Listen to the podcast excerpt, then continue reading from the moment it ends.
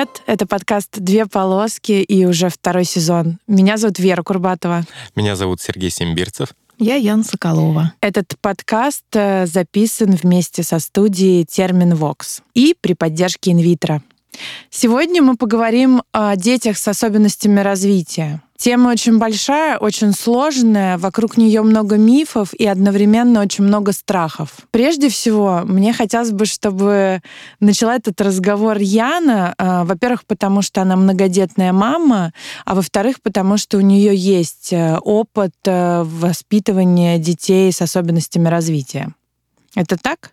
Да, у меня действительно есть такой опыт, а, особенно в связи с тем, что у меня есть приемные дети, а приемные дети очень часто бывают с какими-то особенностями, просто потому что если они взяты не младенцами, и они остались в детдоме, и долго там росли, их так никто и не забрал, видимо, что-то пошло не так. Поэтому у меня есть опыт а, с ребенком а, с когнитивным дефицитом, то есть раньше это назвали бы легкую умственной отсталостью, сейчас стараются диагноз как можно дольше не ставить. Вдобавок, мой самый старший кровный сын, которого я родила в 21 год, будучи очень неопытной мамой, а, с самого начала был довольно особенным ребенком.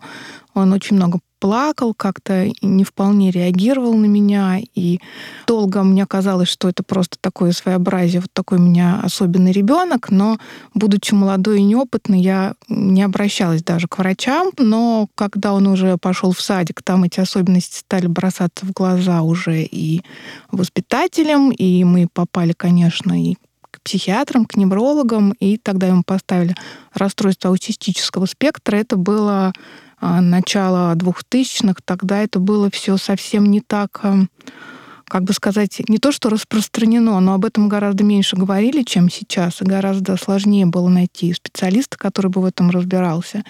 Слава богу, очень хор- хорошо все у ребенка в итоге сложилось. Ему было очень некомфортно в школе все 11 лет, как, пока он там учился, но потом он поступил в университет, но он очень-очень умный мальчик, то есть он как-то за счет того, что у него высокий интеллект, э, свои особенности сумел как-то вот скомпенсировать и много занимался психотерапией, много ходил тоже по разным докторам. И в итоге сейчас он такой прям отличный парень. Но надо сказать, э, что я все равно э, до сих пор, вот, наверное, этот страх в себе держу, родить ребенка с особенностями. Я думаю, что это связано с нашим прошлым, когда не принято было показывать таких детей, когда даже внутри семьи родственники скрывали от других родственников или от соседей, что вот у нас там родился какой-то ребенок с особенностями. И все это каждый раз за закрытыми дверьми. Мы не видим, чтобы так свободно дети, подростки, молодые люди передвигались на а, специальных креслах. Мы не видим а, в детском саду и в школе таких детей. Из этого есть ощущение ложное, как я теперь понимаю, что таких детей мало, один на миллион. Мне кажется, еще один момент экономический, что это еще очень дорого вот то, что ты говоришь, специальные средства для компенсации, да, еще что-то, это все реально стоит больших денег, а, ну, их никто не компенсирует особо эти деньги. Ну да, разные государства ведут себя по-разному эм, и на разное тратят деньги. Я не буду сейчас называть страны, э, которые вкладывают э, в развитие инфраструктуры, э, в бесплатные клиники и программы помощи с доказанной эффективностью. Но вот, наверное, последние несколько лет я работаю в фонде, и мое отношение к таким детям изменилось. И изменилось прежде всего, потому что я узнала, что таким детям можно помочь. Когда-то мне казалось, что если вот, ну, рождается ребенок с синдромом Дауна или с аутизмом, ну, значит, вот это овощ, ты можешь его бесконечно любить, но дальше, в общем, ничего из этого не выйдет. И каково было удивление, что даже вот э, э, у Яны ребенок э, высокофункционирующий. Но вообще аутизм это целый спектр, и понятно, что там есть и очень тяжелые случаи, э, дети невербальные, дети с э, нежелательным поведением. Но даже таким детям не просто можно, а нужно помогать. И начинать надо рано. Давайте послушаем эксперта фонда «Обнаженные сердца» детского невролога Святослава Добню.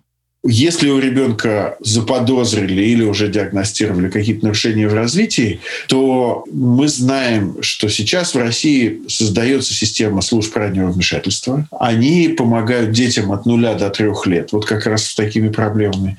Они сейчас существуют практически во всех регионах. Их, соответственно, можно найти или через интернет, или через какие-то э, другие справочные службы ваши местные.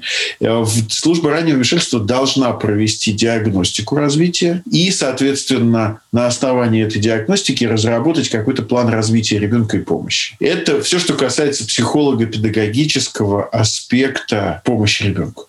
Потому что понятно, что есть еще и чисто медицинский аспект, который связан с тем, что нужно максимально возможным образом обследовать ребенка у невролога, если необходимо у психиатра, у педиатра, у всех медицинских специалистов в это вовлеченных. Ну и кроме того, хорошо бы как можно раньше задуматься о том, каким образом образом ребенок будет общаться с типично развивающимися сверстниками, а, поискать рядом инклюзивные ясли, детский сад, которые тоже могут а, иметь собственную программу ранней помощи, раннего вмешательства, а, ну или просто будет это называться развивающая программа, что, в общем, тоже будет хорошо и полезно. Мне еще всегда, знаете, было интересно, мы так сразу из места в карьер начали говорить об аутизме, то есть о поведенческом диагнозе, но вообще нарушений-то очень много. Их на самом деле просто тысячи, миллионы. Как их разделить, не очень понятно, потому что э, в том же МКБ-10 мы знаем, есть э, противоречивые очень вещи. Что-то называется болезнью, что-то нет. Сереж, ну это ну, твоя тема. Да, но здесь надо на самом деле сказать, что мы все ждем МКБ-11, где это представлено более полно и правильно, потому что в МКБ-10 аутизм поставлено как болезнь. МКБ-11 — это расстройство да, спектра. Я вот как раз думаю, что, наверное, тогда, э, Ян, тебе, э, ребенку поставили именно да, аутизм.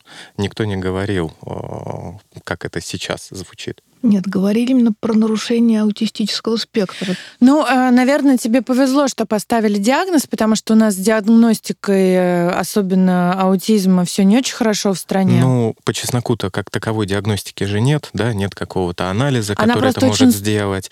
Но нет уже анализа. Она просто очень сложная. Анализов нет, потому что э, в утробе матери ты не можешь так дать я никакой про это скрининг. Я говорю, да. что нет никакого скрининга. Все остальное ставится, да, это э, посмотрев за ребенком, ребенком, там родитель может о чем-то задуматься, психолог, невролог, да, то есть это не, не сдать какое-то генотипирование и получить Конечно, по-хорошему это коллегиальное решение, это консилиум специалистов, причем очень разных, и это тоже большой вопрос, какие специалисты работают. Одного дефектолога, так называемого, очень мало для принятия такого решения. Да-да. Ну, что-то может компенсироваться, конечно, да, то есть какие-то моменты в поведении ребенка такой еще вопрос, вот как понять, да, вот у тебя есть какое-то ребенка своеобразие, как это было у моего мальчика. Пройдет ли это или наоборот станет хуже? То есть надо же постоянно наблюдать за ребенком. Да, и тут еще очень важный момент, что ты выступаешь как мама а, ребенка с особенностями, а я выступаю скорее в данном разговоре не как мама, а как, может быть, менеджер или человек со стороны, который работает в фонде, который немножечко понимает про проблемы. Наверное, самое главное открытие для меня было в том числе перестать э, думать об этом как о волшебстве, как о, об особенности, которая выделяет моего ребенка, как о неком чуде, как о ребенке, который, например, лучше будет рисовать или петь.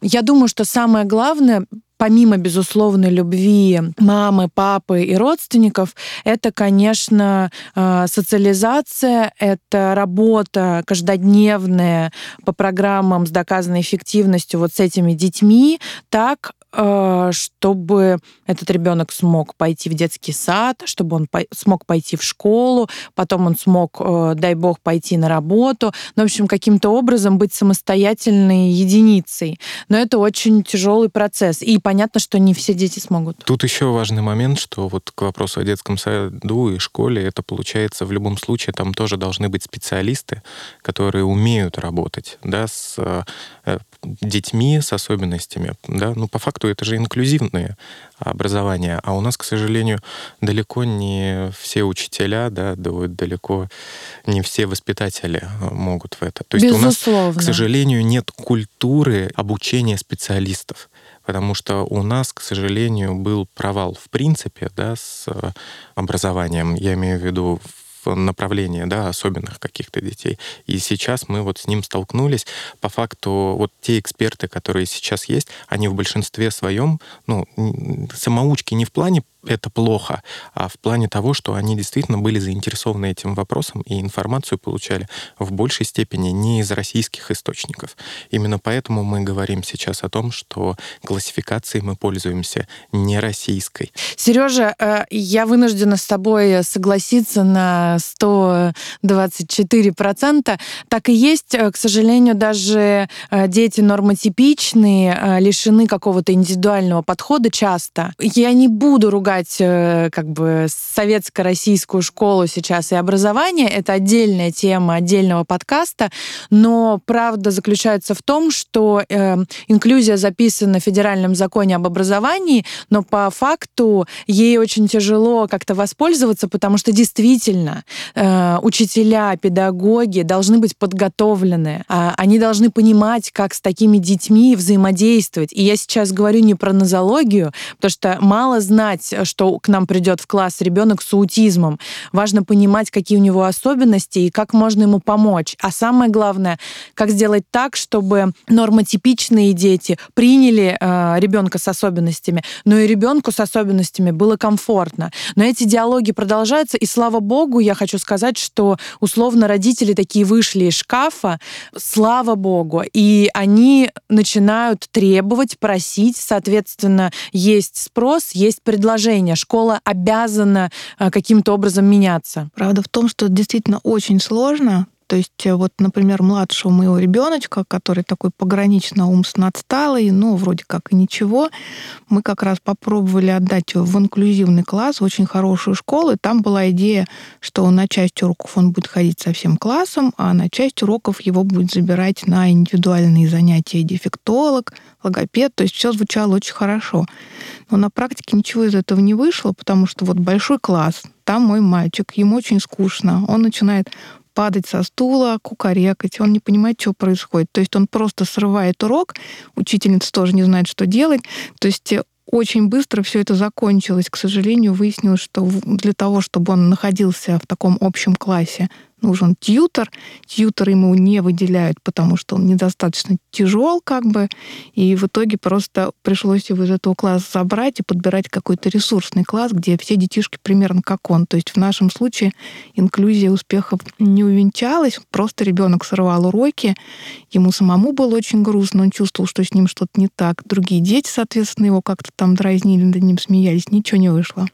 Ну вот Сережа прав в том, что все же начинается не с детского сада и не со школы, а, к сожалению, у родителей сейчас мало таких возможностей, но по-хорошему программа помощи должна оказываться сразу после диагноза. Диагноз аутизм, например, ну э, давайте мы спросим, когда ставится диагноз аутизм э, и когда его можно и как поставить у экспертов фонда «Обнаженные сердца».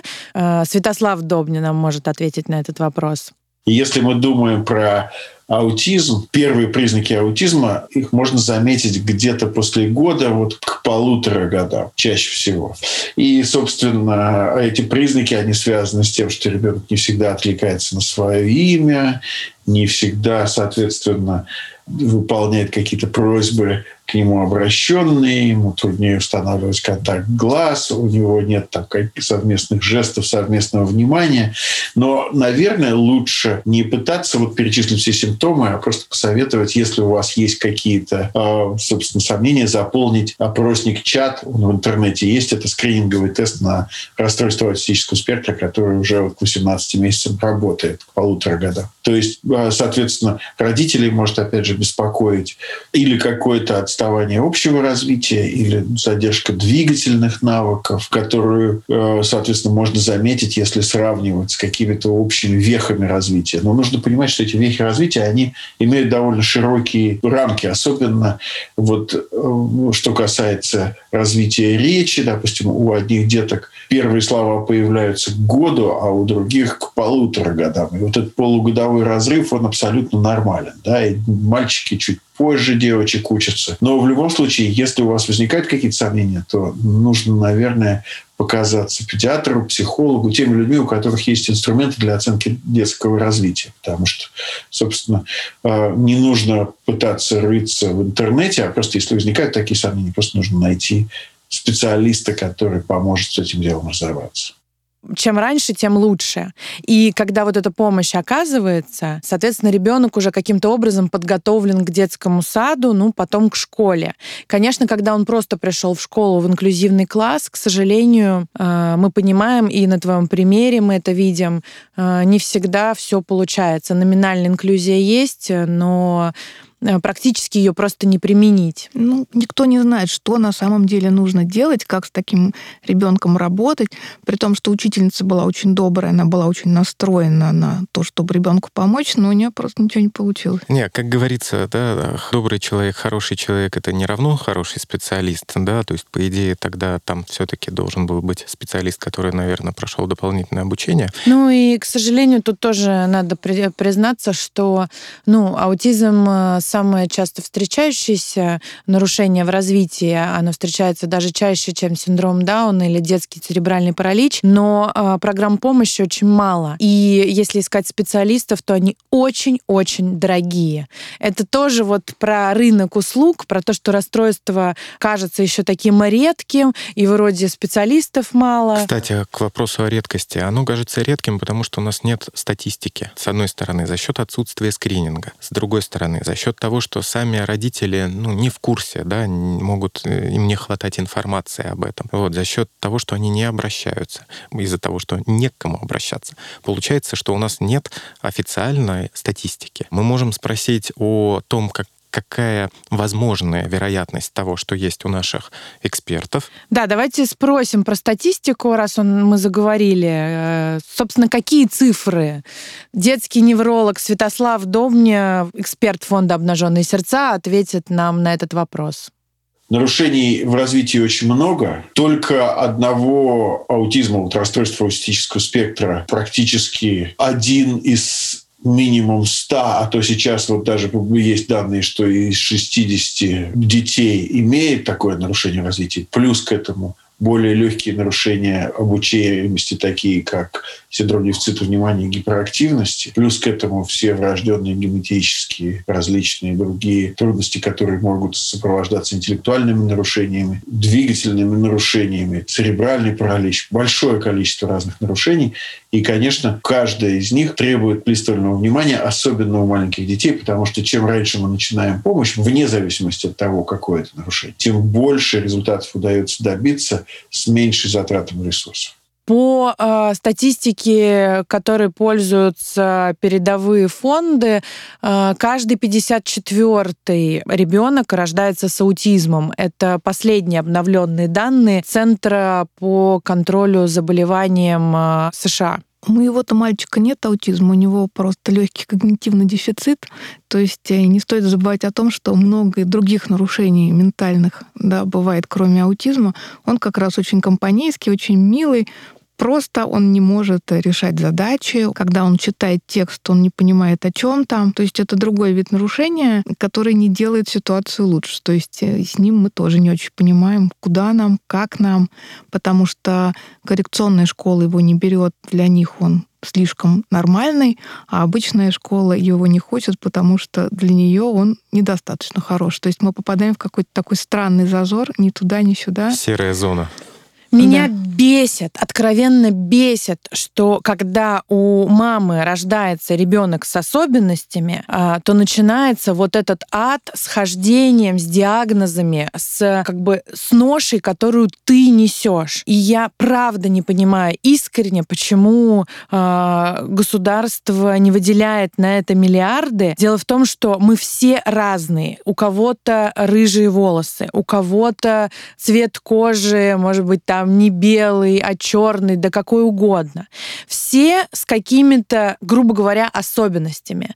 И мы, если мы говорим о толерантном обществе, о обществе, которое принимает всех и за биоразнообразие, то, конечно, все дети с особенностями э, должны получать достойную помощь и поддержку и быть включены, собственно, в это общество, ходить в театры, ходить в музеи, отдыхать, делать все то же, что и все остальные. И я не понимаю, почему э, мама с таким ребенком должна э, жить где-то за бортом. Вот это, наверное, мой главный страх. И я поняла, что, видимо, пока государство не смотрит в эту сторону, это вот э, как бы действительно боль, ответственность только родителя, который родил такого ребенка. Поэтому есть большой соблазн еще в роддоме отдать такого ребенка э, в детский дом. А потом мы знаем, они попадут э, в ПНИ. Да, но опять-таки не все особенности можно понять в роддоме. Да? Отсюда, кстати говоря, и разводы потом начинаются, да, и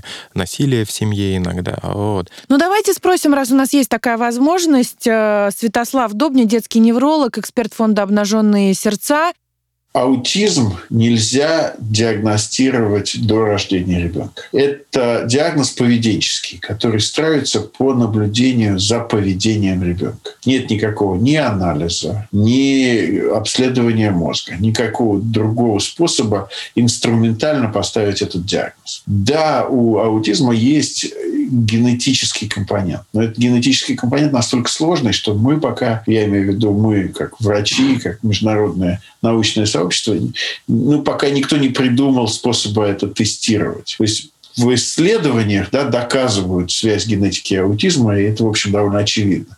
Но это никак не перешло в прикладную науку, да, потому что э, мы на сегодняшний день знаем, что гены аутизма могут встречаться у самых разных людей, в том числе и тех, у которых нет аутизма. Поэтому для исследования это важное открытие. Да, аутизм имеет генетическую природу. Но для э, реальной прикладной медицины это пока ничего не дает. Потому что, э, еще раз я повторюсь, никакого анализа или инструментального обследования на аутизм не существует. Конечно, если тебе на третьем месяце сказали, что, например, у тебя э, есть подозрение на синдром Дауна, то решать э, это будет э, мама. Другой момент, что э, я знаю случаи, когда говорили о том, что будет синдром Дауна или там э, еще какие-то нарушения, а в итоге их не было. Представляете, что чувствует мама, которая рожает этого ребенка, он оказывается абсолютно здоровым, нормотипичным. Да, и тут, кстати, тоже момент надо сказать, что даже если ставят подобный диагноз, да, у нас же нет такого, что доктор говорит о диагнозе, и сразу же приходит психолог, да, который помогает. Вот. Нет такого. Это человек остается, опять-таки, сам с э, этим вопросом, да, и как он уже из него выкарабкивается, вообще непонятно. Ну вот. Но мне кажется, что, Вер, ты говоришь, что вот такое, ну, как бы состояние за бортом, вот, оно в том числе связано и с экономикой, опять же, потому что, ну, конечно, для государства это траты денег. Вот, и неизвестно, вернутся ли они налогами. Ну, как я это вижу, да, я ни в коем случае не поддерживаю да, эту идею, но, скорее всего, может быть, это связано с этим. А вот ситуации, когда происходит такое пинание из серии «для нашей школы вы слишком, для нашей вы недо», мне кажется, это еще связано с ленью людей. Вот, они просто ленятся. Одни ленятся немножко, скажем, подтянуть, да, ну, что-то придумать индивидуально, да и другие то же самое. Вот, и спихивают друг другу Такое, к сожалению, есть и в медицине, да, когда какой-то сложный пациент, ну, даже не сложный, а такой с вопросами пациент, и все специалисты пытаются друг другу отфутболить. Вот тут, мне кажется, то же самое, а это все растет из лени и неуверенности в себе. Мне кажется, тут много моментов, потому что, например, каждой школе важно, чтобы ее дети были очень успешны, у них есть какие-то рейтинги. То есть получается, что такой ребенок им этот рейтинг портит. И вот это все. То есть они в целом не настроены на гуманизм, они нацелены на эффективность и хороший результат. Вот мы опять э, утыкаемся в то, что существует рейтинг, скорее всего, от рейтинга зависит финансирование, и, следовательно, чтобы получить больше финансирования, да, им приходится, там, может быть, отказываться. Ну, начнем с того, что классы должны быть меньше, потому что если у тебя в классе ребенок с аутизмом, такой класс сокращается. А, я не, не помню точно цифр, но если вот сейчас можно до 35 детей а, укомплектовать, да, в классе, э, то, соответственно, если у тебя есть дети э, с нарушениями, класс сокращается, соответственно, меньше детей. А, но другой момент, что за, за детьми с нарушениями идут надбавки в школе, поэтому сказать, что совсем невыгодно, эм, это вопрос дискуссионный. Безусловно, все зависит от директора и от бюджета, в том числе тьютера директор может э, выдать деньги на тьютера, но по-хорошему тьютер должен быть э, прописан э, в рекомендациях ПМПК, психолого-медико-педагогической комиссии. И если там все прописано, то школа обязана. Другой момент, что мы сейчас находимся в Москве, Яна вообще очень сама по себе добрая, дети у нее хорошие, их много, и Яне еще, возможно, повезло и со школы, и с учителями, и с директором, но я знаю в регионах, да и не только, случаи, когда родители отфутболивают, посылают в другие коррекционные школы и говорят, ну что вы хотите, чтобы он вот тут э, над ним все издевались? Ну вы же не хотите такой судьбы для своего ребенка. Ну давайте лучше в другую школу, а еще лучше на домашнее. Дома-то его все поймут.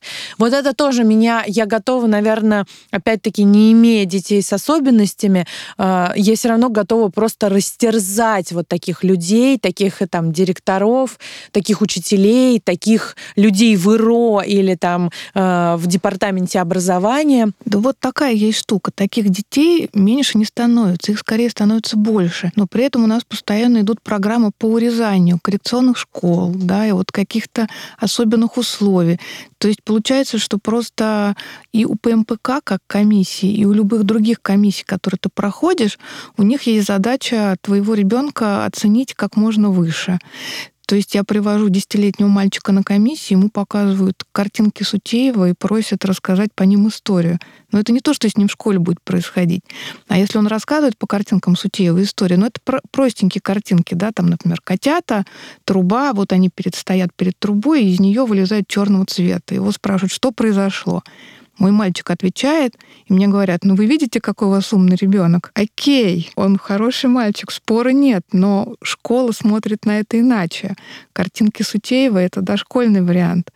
То есть получается, что комиссия убеждает меня в том, что с ребенком все в порядке, и не то, что там тьютер, да, а даже какие-то особенные условия выхлопотать невозможно, при том, что мы все вроде бы понимаем, что нарушения-то есть, но на них закрываем глаза.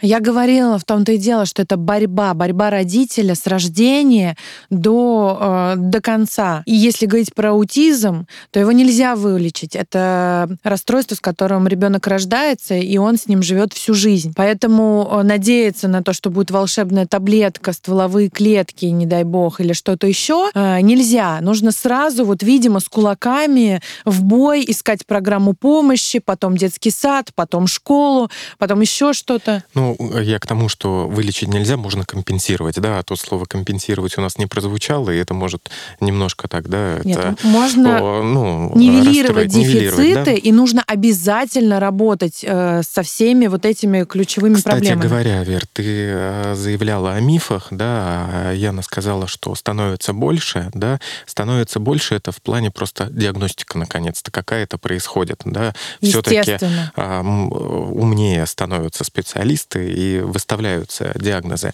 Вот. Но я просто хотел сказать, что существует один просто ужаснейший миф о том, что прививки да, могут вызвать особенности. Вот. Ни в коем случае это действительно миф. В свое время это был практически сговор и опубликованная статья вот, в одном из уважаемых журналов англоязычных. Потом они писали опровержение, но очень сильно подорвалось.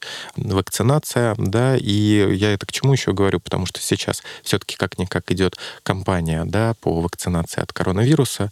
Вот, и все разработчики вакцин об этом тоже говорят, что нет никаких э, вещей, которые могут вызвать вот эти особенности. Я более того скажу, это как раз самая изученная история, если мы говорим про то, э, откуда взялся аутизм, потому что никто не знает. Э, понятно, что генетическая составляющая, но совершенно точно прививки не влияют.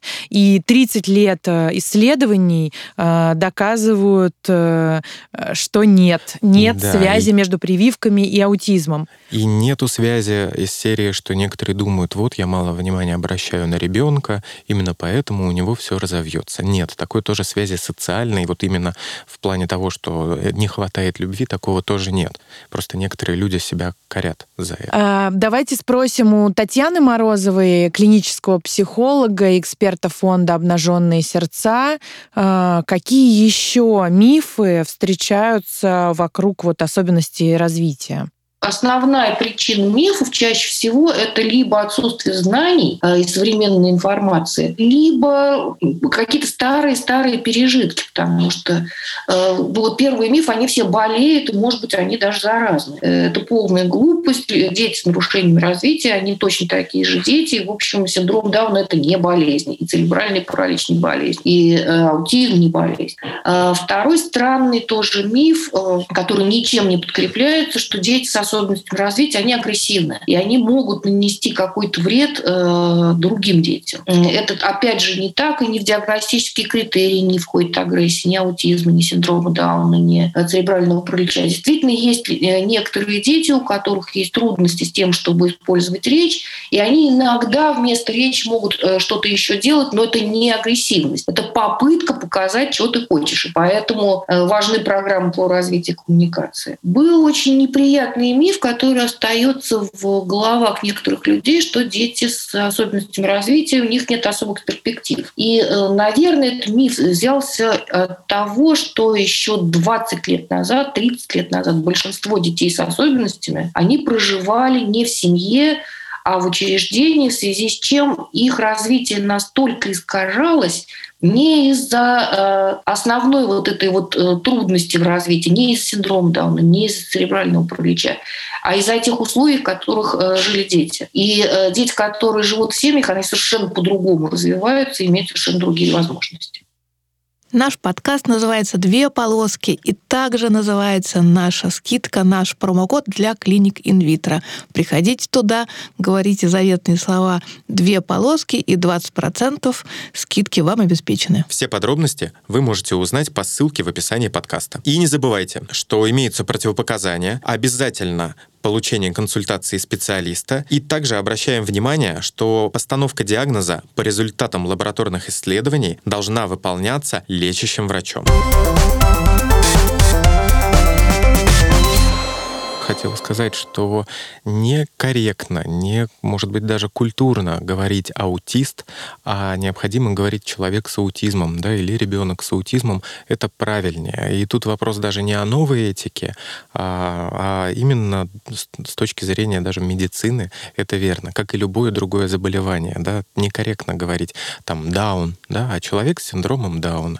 Вот. Сережа, я сейчас тебя просто обниму. Конечно, это концепция people first, по которой мы сначала э, говорим человек, а потом уже замечаем его особенности, как-то э, отмечаем ее. Поэтому да, э, человек э, с синдромом Дауна, человек с аутизмом, человек с любым другим нарушением, это важный, корректный язык, э, который к нам еще как-то врывается. Мы не все еще так быстро адаптируемся, но слово в том числе э, двигатель и помощник каких-то изменений. Потому что если мы перестаем считать что-то болезнью, это значит, что мы не ждем, когда ребенок или человек вылечится. Если мы э, не обзываем его дауном или там аутистом, это значит, что это прежде всего человек, и он такой же, как ты, как я, как все остальные. Это такой шаг на пути к инклюзивному обществу, которое открыто к людям с любыми особенностями. Но чтобы за этой красивой фразой действительно э, стоял вот этот открытый мир. Мне сейчас как-то даже э, неудобно говорить в присутствии Яны, которая знает, что такое отвести такого ребенка в школу, которая знает, что такое пройти комиссию по МПК, а я тут пока, значит, высокопарные свои фразы источаю. Но хочется верить, чтобы в какой-то момент э, мы перестали об этом говорить высокопарно, а это стало просто нашей действительностью. Мне кажется, чем больше будет э, информации, чем больше будет вокруг людей, которые будут знать об этом, тем будет проще. Вот. И Сережа сказал о том, что как бы есть миф о том, будто родители в чем-то виноваты, но это миф. Но я постоянно на самом деле с этим сталкивалась а, с обоими своими мальчиками, потому что в первом и втором случае практически, ну, чуть ли не каждый психолог, чуть ли не каждый психиатр, не говоря уже об учителях, говорит тебе, может быть, вы делаете что-то не так, может быть, вы мало занимаетесь с ребенком, может быть, вы не так с ним занимаетесь, может быть, у вас дома что-то не так, и это провоцирует ребенка, может быть, он не делает домашние задания, потому что нет правильной обстановки у вас дома, может быть, вам надо нанять каких-то других учителей, может быть, вам надо пропить какие-то таблетки. И это то, что я слышу вот уже ну, практически 20 лет, да, то есть что что-то ты делаешь не так, и поэтому вот с твоим ребенком вот это. А если ты станешь лучше, умнее, найдешь хороших специалистов, то все исправится. Ты постоянно чувствуешь эту вину, которая тебя накрывает, что, может быть, действительно нам надо как-то что-то где-то, и тогда все было бы иначе, и, может быть, моим детям просто не повезло с мамой, а если бы у них была другая мама, то перед ними открылись бы другие пути. Вот опять перекладывание ответственности, да, вместо того, чтобы э, погрузиться в проблему, да, предложить что-то больше, чем сходите к кому-нибудь еще и вы виноваты, да, начинается вот такое. Ну, ужасно. Ну, это ужасно. ужасно, это ужасно, просто сволочуги. Э, но тут, знаете, мы в какой-то в такой, как бы, как сказать, пучине незнания, с одной стороны, невежества, с другой стороны. Третьего, э, мы до конца не осознаем проблемы.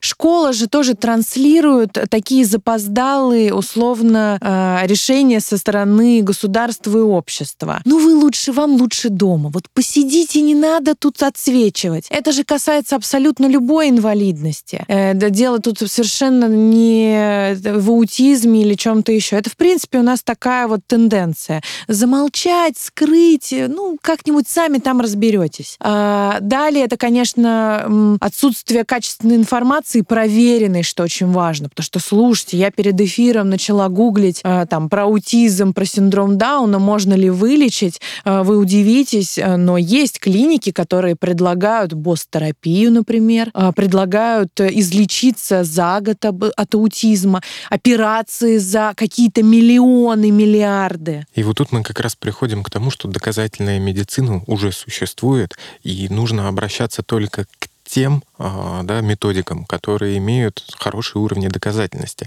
И, кстати говоря, наверное, об этом мы можем попросить рассказать экспертов наших, да, да, раз уж мы сегодня э, так благополучно заняли их время, давайте спросим Татьяну Морозову, клинического психолога, эксперта фонда «Обнаженные сердца» все-таки достаточно много и мифов, и странных идей в интернете, и, к сожалению, в головах специалиста. Я бы рекомендовала родителям попытаться найти адекватную информацию, искать разные источники и искать, э, может быть, следуя второе мнение, потому что у нас достаточно часто ставятся э, диагнозы, которых на самом деле и нету, и при этом пропускается то, что есть. Может быть, э, важно сказать о том, что если есть какие-то подозрения, лучше все-таки все-таки э, стараться не закрывать глаза, не думать о том, что, может быть, оно э, куда-то денется, э, потому что исследования показывают, что рано поставленные диагнозы, рано начатая программа помощи, еще раз, не лечение, а поведенческая программа помощи приводит к очень хорошим результатам. Если никому в мире еще не удалось аутизм вылечить, то рано начатые интенсивные занятия специалистом в области прикладного анализа поведения показывает, что прогресс очень очень хороший, очень сильный. Чем раньше начали, тем, соответственно, лучше прогресс может быть.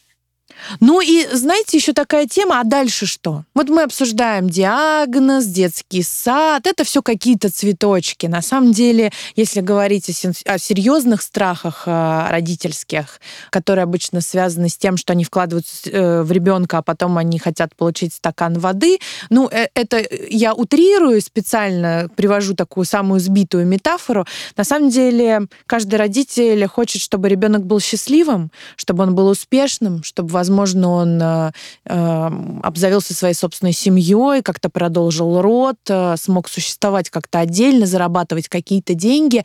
И, наверное, когда ты понимаешь, как тебе сложно вот на старте, даже в этом детском саду, в этой школе, все время какие-то препоны, какие-то люди, которые ненароком тебя заденут, обидят. Э, это вы, мамаша такая, которая там, наверное, пила, курила во время беременности, что теперь, понимаете, просить у кого-то помощи.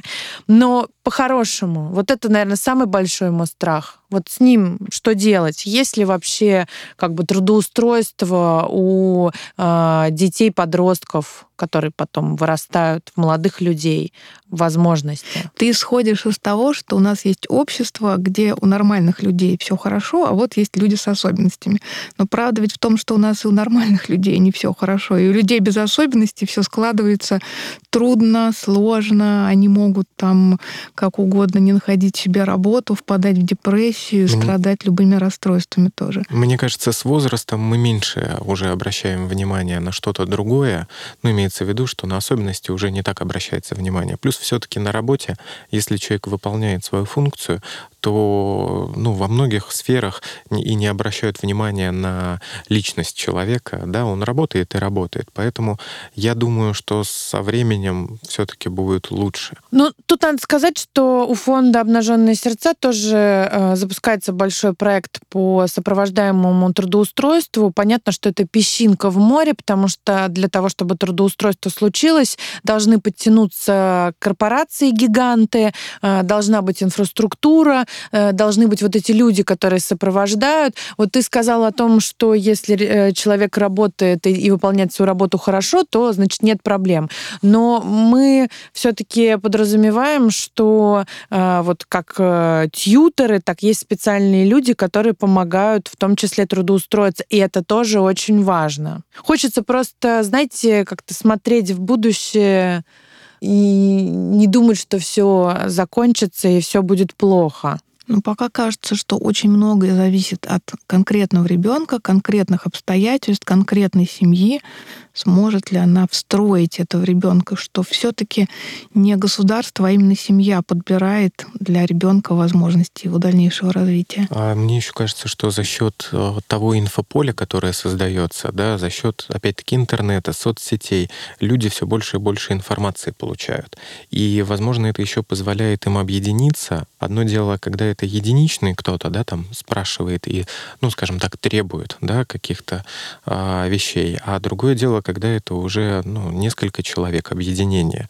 На это намного сложнее закрыть глаза. Вот Яна говорила о том, какие проблемы были у нее в воспитании с детьми, у которых особенности развития. Понятно, что это такой частный случай, а, потому что любой ребенок с особенностями это конкретный ребенок с особенностями. И, соответственно, родители а, тоже заточены на, именно на эти особенности и эти проблемы. Но если говорить в общем, а, с какими проблемами сталкиваются родители, как им можно помочь, какие у них страхи и как их э, преодолевать.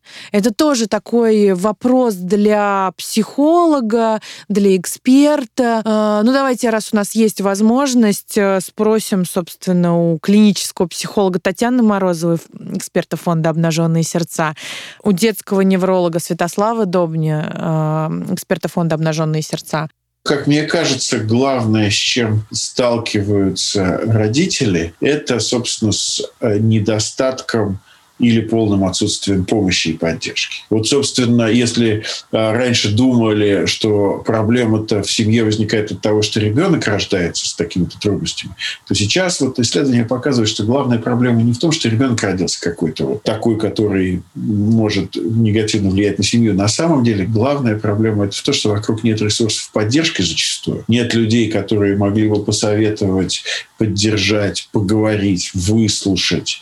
Нет зачастую служб, которые могут заниматься развитием ребенка или инклюзивным образованием. К счастью, все эти проблемы начинают потихоньку решаться, и родители, которые на сегодняшний день с такой проблемой сталкиваются, они на самом деле получают намного больше поддержки по сравнению с тем, что было 10-15 лет назад. Так что это все начинает решаться. Но главное, конечно, для родителей, чтобы поддержать себя, это найти какую-то более-менее достоверную информацию, выработать стратегию и знать, что вы будете делать дальше. Потому что, конечно, одна из самых тяжелых историй — это вот непонятность, неизвестность. Какая-то пропасть впереди, когда ты не знаешь, куда твоя семья двигается. Поэтому информация, она дает очень много. Э, родители говорят, что они ну, сталкиваются с огромным количеством чувств. Э, это может быть и отчаяние, апатия, гнев. Э, и, наверное, очень важно понять, что надо продолжать делиться своими чувствами, надо говорить с родственниками, потому что некоторые